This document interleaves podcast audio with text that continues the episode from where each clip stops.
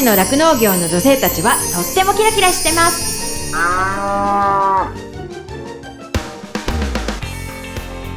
広尾町で酪農家をしています。マドリンことカバキまどかです。十勝ウーマンフロンティア。この番組は農業酪農王国十勝からキラキラしている方の活動や取り組みそして魅力をお伝えしていきます。今日のゲストは幕別町のハンドメイド作家ルビーさんこと佐藤ルミさんです。えー、ルミさんはですね徳島県出身で地元の高校卒業後に江別市にあります酪農学園大学の獣医学部へ進学されました。でその後はですね釧路農祭で獣医としてお仕事されてたんですけれども2011年に大学時代のね同級生であるご主人とご結婚されて現在3人のお子さんのママでもあります。えー、2020年にご主人が開業されて現在主にですね牛の繁殖関係の業務のお手伝いをされながらルビーというねお名前でハンドメイドで牛グッズを制作されています。今日はねいろんなお話聞いたんですよ。こう牛とミシンが大好きな獣医さん。本当ねいろんな多種多様なことをされてるなというふうに思っているんですけれどもそれをね生き生き頑張るあのルミさんのお話聞きたいなと思っておりますのでぜひ楽しみに聞いていただけたらと思います。十勝ウーマンフロンティア。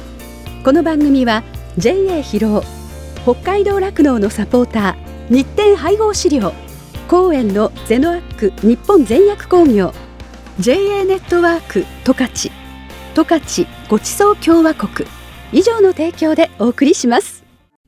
日展配合飼料は酪農家の笑顔と乳牛の健康のためにこれからも北海道の酪農をサポートしていきます。人も動物も満たされて生きる喜びを。日展配合飼料。動物未来。見つめる。広がる。ゼノアック日本全薬工業は動物が持っている未来の可能性を見つめ見出し。動物と人間との関係が今よりもっと輝かしく素晴らしいものに広がっていけるようチャレンジし続けます。十勝ア。十勝の酪農業の女性たちはとってもキラキラしてます。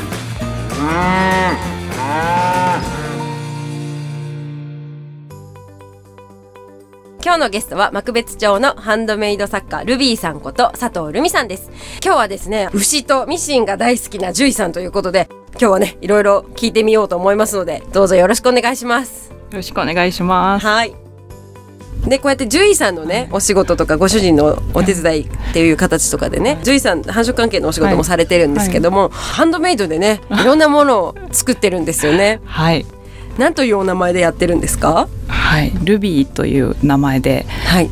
牛グッズを牛グッズというか牛の生地を使ってうん。布小物を作ってます。そうあのミシンが好きということでね、はい。ルビーさんという名前であインスタとかやってるんですよ、はい。RUBY なんですけど、はい。そのお名前でえっと本当ね何がいいってあの布を選ぶセンスがいいなって私は思ってるんですけど。ありがとうございます。はい。可愛いですよね。いや、まあ、あの牛の生地って探せば結構いろいろあって、うん。あのもうその魅力に取りつかれてしまってうんうん探しまくってます。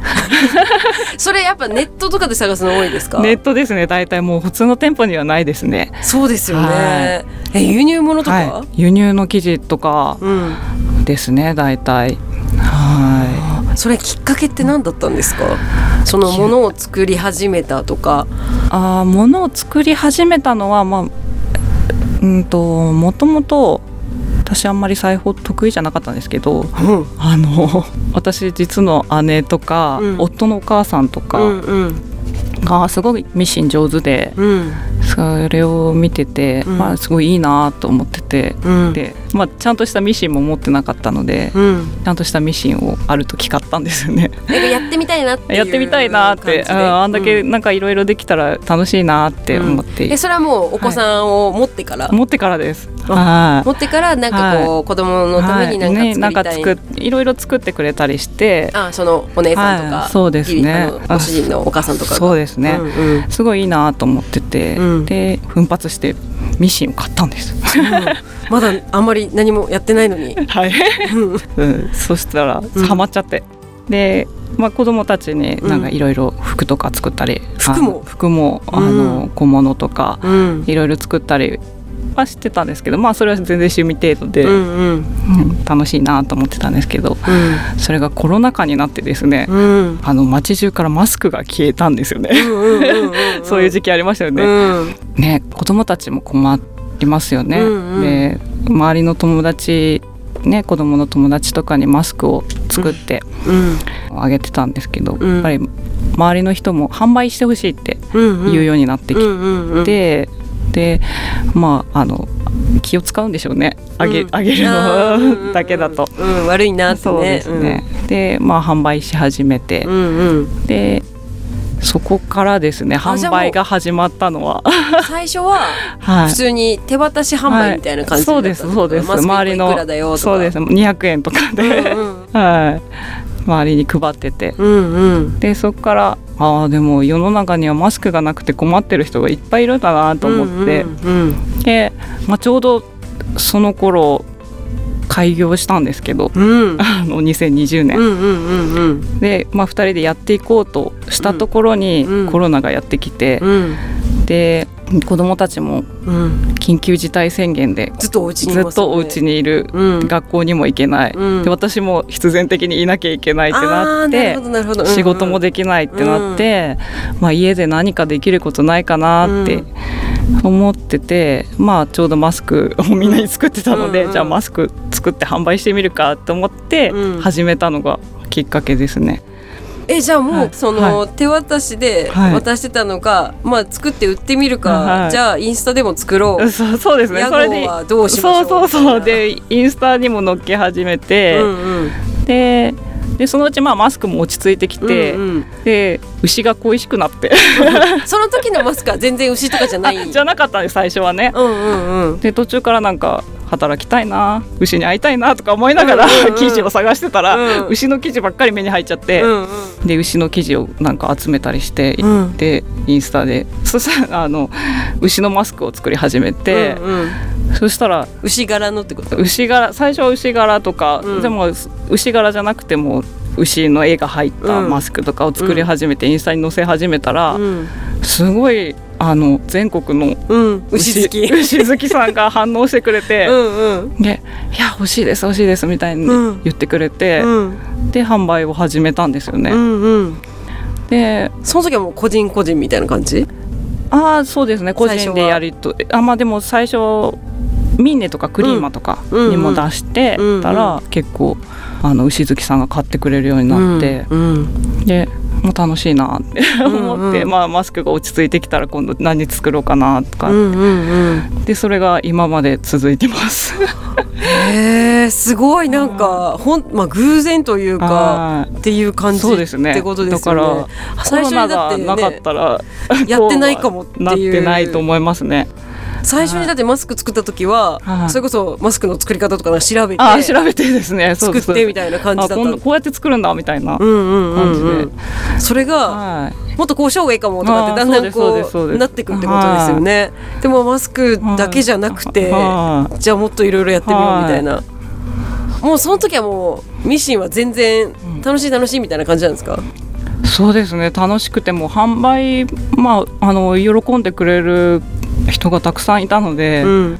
それも楽しくてうん。自分のやってることが。ねあの、いろんな人に受け入れてもらってね。はい。うん。ね本来の仕事はできない時期でしたけど、うんうん。まあ、楽しいなとうん。思って、はい。え毎度そういうのは何？型ガムと,、はい。とかを取り寄せるとか、の時もあるし、あのオリジナルでうん。こういうのがあったらいいなっていうのを作ったりします。そういうのははい。毎度毎度その型紙作って布裁断してみたいな感じ、すかそうですね。はあ。はい型紙まで作らない時もありますけどね。ここういうバッグとかだったら、うん。これ大体これくらいの大きさでとか、あもう感覚、はい、感覚で。あ すごいですね。ここにポケットあったらいいそうそうと思ってつけてみるとか。そうです自分が使いやすいように、うん。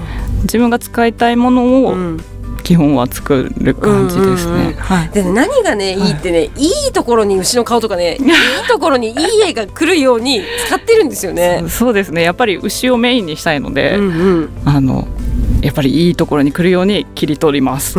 そこがやっぱね好きじゃなきゃできないですよね。牛が好きじゃなきゃそうはしないっていうようなそうですね。あのこうハンドメイドならではのっていう感じがすごいしますですね。だからこう感じる人は感じるんですよ。そうですよね。十勝ウーマンフロンティア。でそもそもあのルビーさんっていうお名前はなんでルビーさんというお名前になったんですか？もうそれはもう本当に最初適当につけちゃって、うん。あのルミという名前から何かお店の名前っぽいものを と思ってルビーと愛につけちゃいました。あはい。ね、でもうインスタのアカウントをね、はいルビー専用にはいしてる感じですか？はい。でも自分で今作ってるはいものとかを載せるようにとか。そうですね。もう面白いですよね今これからこれを作りますみたいな感じでこう 記事から上がってたり。とかねそうです。ワクワクあワクワクするこっちも。あ本当ですか？うん、何ができるんだろうみたいな本当ですか？それを狙ってます。あはあまさに取りつかれてる感じですね。い。もう記事を買ったらまず報告して。あそう。あこれでこれで何できるんだろうとか思う、そしたらなんかこういうのを作ってほしいとかうん。言ってくれたりうん、する方もいるあので、なるほど。はい。記事を出したら、はあそれでこうね、うん好きな人は、はい、私これでこれをこういうのを作ってみたいなのもあるし、えどういうオファーされることが多いですか？うーん。まあどういうっていうのは、まやっぱりその人その人で今欲しいものをこの記事で大きいものとかもあります？バッグとか、うんうん。この間は財布を、こういう形の財布をこの生地でみたいなのとかも生地指定でこあういう感じのっていうのとか、はい、でもそれはまあやっぱり結構時間はかかりますけどね、うん。あの商品にできるまでにね私もあそっか自分でとりあえずと作ってみてこれをあやっぱここはこうしなきゃダメだったとかうん。もあるので、結構時間はあのか難しいものだったら結構かかりますけど、めっちゃ豆ですね。やっぱり。いやいやい豆な人じゃなきゃできない。やいやあの時間がある時はやります。時間どこにあるのって思うぐらい忙しいですよね。いやだからまあちょっと最近はペースは落ちてます。ああのハンドメイドの方は。いやでもね、だってお子さんたちのね、予定とかはいもありつつ、はいご主人のお仕事もあって、はいなおかつねでもまあ息抜きにもなってるってところもあるんそうでですすかね。ね。まあそれが楽しみなので、うんうんまああの時間があればって感じですね。うんうん、はいそのねルビーさんねロゴもあるんですよね。はい、あります。ロゴはもう自分で描いた絵ってことですか？これは夫の弟が描いてくれた牛の絵で、そうなんですね。はい。うんうん。あのいろんな絵を描くのがすごく上手で、うん。名刺の絵もうん。ロゴあの会社のロゴもはい。全部夫の、今日ね帽子かぶってくれてるのが。そうです。その帽子のロゴもも牛さんの形になっててここにベース。キャトルベースで入ってるんですけど牛の模様で、うん、おしゃれ、ね、うん。おしゃれなんですよ。おしゃれなご主人の弟さんがはい。考えてくれるってことですか、はいへえ牛が好きなわけではなくあではないんですけど牛のロゴ牛で牛でこういうこういうのを作ってほしいって言ったら作ってくれるんですよ。へえ でこれも書いてくれて牛のねルビー牛の、うん、あのロゴも作ってくれました。うん、ねすごいこう商品発送とかはい。なんかする時って自分のショップカードみたいな、あショップカードもあります。作っはいてそれも一緒に入れはい。て送ったりとあかーそういうのをしたりするんですよね。はい、すごい可愛らしい。はい。あこれ後で写真 見えないって。そうそれで私がそのルビーさんを知るきっかけになったのも、はい。あの共通のねお友達がい。るんですよね、私のお友達からこういうの作ってるお友達がいるんですけど、どっかなんかイベントで出しませんか？っていうふうに私は共通のねヨッピーっていう友達がいるんですけど。あありがたいです。ヨッピーが連絡をくれて「はいえ可愛いから出して出して」みたいな感じになって、でその今年の3月ですね、はい3月に私がやってる北海道のね農業に関わっている女性であればはい誰でも参加できるっていう桜会にグッズをね、はい出させてもらったはい、ありがとうございます。す。はい、すごい人気で私も使うかどうかわからないけど可愛いから買っちゃいました。あ本当ですか？使ってくださいよ。いやなんかねすっごい私あの母子手帳の模様の布がすごい可愛くて。あそれを可愛いか何かに使おうと思って買っちゃいました。もう全然あの病院とかのうんお薬手帳とかうん。にね。ぜひ使ってください。そうすっごい可愛いと思って、はい。はい。あの帰ってきてからグッズの中から欲しいのこうやって物色して買いました。あ。りがとうございます。でそうやって結構ねすごいあの初めてですか？初めてではないイベントとかに出すの？イベント去年は結構いろいろあの牛のイベントじゃなくて、ハンドメイドのイベントにうん。3回ぐらい出させてもらって、うん。その時も結構インスタを見てきてくれたりうん。してくれた方もいて、うん。はい、でも牛イベントはうん。初めてだったので、うん。ちょっとドキドキしながら出させてもらいました。すごいあの、はい。わーみたいな感じでした。そうですよね。ただすごいやっぱね、お母さん目線でい。ろんなものを作られてるなっていう感じがしたんですよね。なんかお子さんがこう使えそうなっていうか、何でしたっけ？ランドセルのなんか。ランドセルのところに。あのキーケース、うんここになんかありリますよね。ールリールキーケースというか。あそうですね。あれも大体がなんか発想が子供が欲しいものうん。から入るので、うんうん。子供だったりは自分自身だったりもするんですけど子供のものも多いので、うん。それを欲しいって言ったものを作ってあじゃあこれを牛柄でみたいな感じで作ることが多いので、ティッシュとハンカチを入れるケうん。ースみたいなやつとか、うんうんうんあーっていう、あこういうの牛からだったら可愛いっていうものがすごい多かった感じがしました。そうかもしれないですね。でそういったものをそれぞれね毎度作ったらはい。インスタに上げてるって感じはいですね。そうですね。はい。うん。それでねいろんな本を全国各地のお客さんがい。るって感じですか？そうですね。全国各地から注文してくれます。はい。でそれあの作るのも楽しいけど、はいそれをまた梱包して送るって結構な作業ですよね。そうですねそれがなかなか、ね取りにしてくれるのはもうすぐ生でも作る。そうですね結構あの忙しくなっちゃうのでうんあの最近はちょっとミンネとかクリーマーに出す時間もちょっとなくて、うんうんあのインスタで作ったものを写真載せてどうですか？みたでいな。っていう感じで、まあ、欲しいって言ってくれた方がいたらうんあの販売する形であとはストック してます。ストックして何かあった時のね、はい。はい。あぜひね、はい。私も今後ね何かイベントをする時にはぜひね、出てもらえたら多分ファンが増えるような気がする。ぜひよろしくお願いします。なんか知られてないと思うから。あそうですよね、うん、ぜひなんかいろんな人にね知ってね、手に取ってもらいたいなっていうふうに思ったりしてます。はい、よろしくお願いします。はい、ありがとうございます。あのお子さんのものとかもそのはい。牛柄とか関係なくね、はい。作ったりしてるんですよね。どんなものを作ったりするんですか？そうですね。まああの学校に持っていくものの袋類だったり、うんちっちゃい頃は服も作ってたんですけどなかなか大きくなってくると、まあそうですよね。成長も早いし。そう好みもあるので、なんでママなかなか。牛柄ばっかり言われないです？そうなんかちっちゃい時は牛柄ばっかり着せてて、うんうん。でなんか保育士の先生にも「ママ牛好きなんだね」とか言われながら。牛は見たりはする？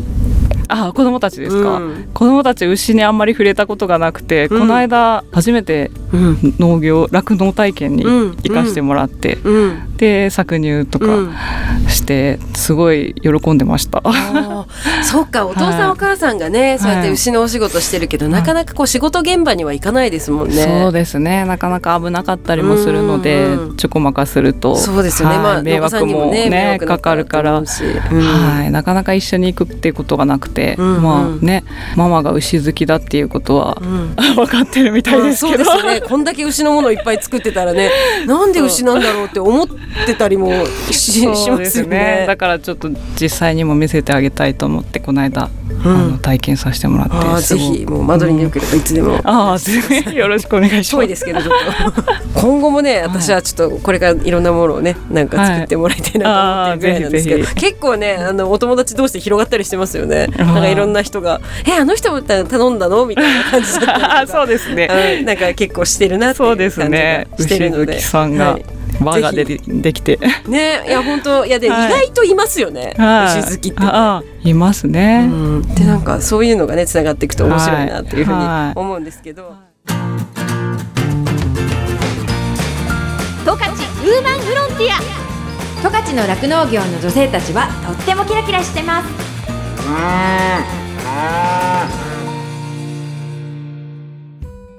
エンディングです。番組のブログもありますのでジャガのホームページからチェックしてくださいね。メッセージ応募フォームもありますのでぜひご意見ご感想もお待ちしています。再放送は毎週火曜日の夜7時から7時半です。放送後は YouTube そしてポッドキャストでも聞くことができます。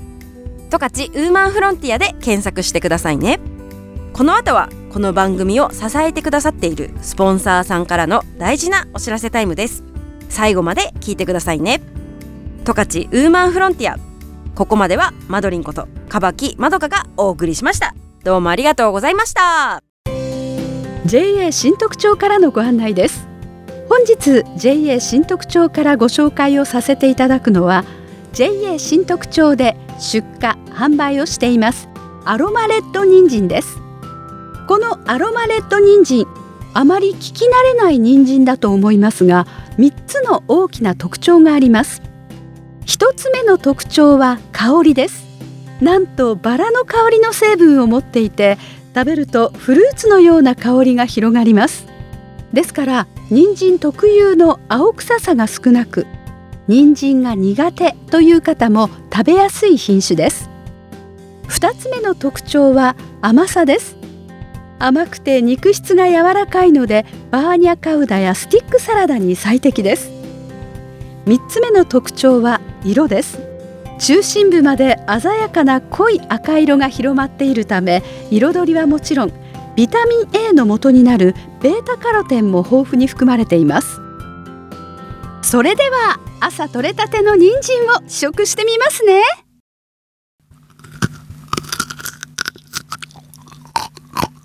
うん。カリッカリでジューシーで甘いですね。そしてお口の中に入れるとほんのりと香るこの香り。上品なお花の香り。そしてお花の香りとともにスイーティーな甘い香りも広がってきます。ジューシーで甘くて美味しい。生のままで味わっていただきたい人参です。これを食べると花の香りに包まれた感じ。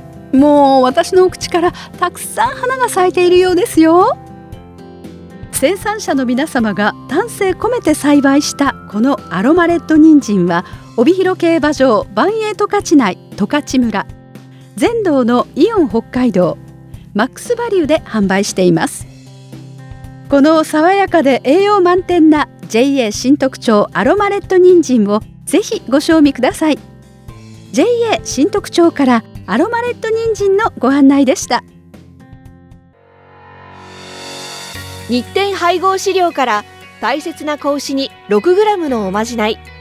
哺乳子牛用サプリメント子牛の味方のご案内です。子牛の味方は初乳に含まれる免疫グロブリンの吸収率を高めるオリゴ糖を原料とする子牛用サプリメント。免疫グロブリンは出生後の子牛が初乳を飲むことで吸収しますが出生後24時間を過ぎると免疫グロブリンの吸収ができなくなってしまいます。子牛に初乳に含まれる免疫グロブリンをできるだけ早く多く吸収させることは子牛の健康な成長のためにとても重要です。日展配合飼料の子牛の味方は初乳中の免疫グロブリンの吸収をサポートするサプリメント。使い方は簡単です。初乳に子牛の味方を一歩を混ぜて飲ませるだけ。分娩後1回目と2回目の哺乳の時にご使用ください。免疫グロブリンの吸収を高め感染症などからあなたの子牛を守ります。子牛の健やかな成長のために 6g のおまじない子牛の味方は日展配合飼料から発売中です。日展配合飼料からのお知らせでした。JA 広尾からのお知らせです。広尾町では新規就農希望者を募集しています。現在広尾町の酪農家の半数以上が新規就農者によって経営されており道内有数の新規就農受け入れ地域となっています。将来酪農家になりたい。動物が好き。酪農に興味があるなど。まずは農業のきっかけを広尾町から始めてみませんか？大切なのは酪農をしたい酪農経営をするという夢を諦めないことです。サンタの町広尾町があなたの夢を応援します。詳しくは JA 広尾内の広尾町担い手センター電話番号015585-2121までお問い合わせください。広尾町は新規収納を目指す皆さんをお待ちしています。JA 広尾からのお知らせでした。私自身もですね広尾町で酪農していてその仕事自体はそのまあ、冬はね寒かったりとかあと大雨が大変とか大雪が大変とかすごい大変なこともいっぱいあるんですけれどもそれでも頑張ろうっていうふうにさせてくれる牛たちとあと一緒にこう頑張れる仲間がいるっていうのがすごく大きくってそういう仲間がいるからこそ続けていきたいしここに住んでいきたいなっていうふうに感じれたところでもあるのでその人の温かさが自慢の広尾町でねぜひたくさんの人に酪農を始めてほしいなっていうふうに思っています。動物未来見つめる広がる。ゼノアック日本全薬工業は動物が持っている未来の可能性を見つめ見出し動物と人間との関係が今よりもっと輝かしく素晴らしいものに広がっていけるようチャレンジし続けます。日展配合飼料は酪農家の笑顔と乳牛の健康のためにこれからも北海道の酪農をサポートしていきます。人も動物も満たされて生きる喜びを。日展配合飼料。十勝ウーマンフロンティア。この番組は JA 広尾。北海道酪農のサポーター。日展配合飼料。公園のゼノアック日本全薬工業。JA ネットワーク十勝十勝ごちそう共和国。以上の提供でお送りしました。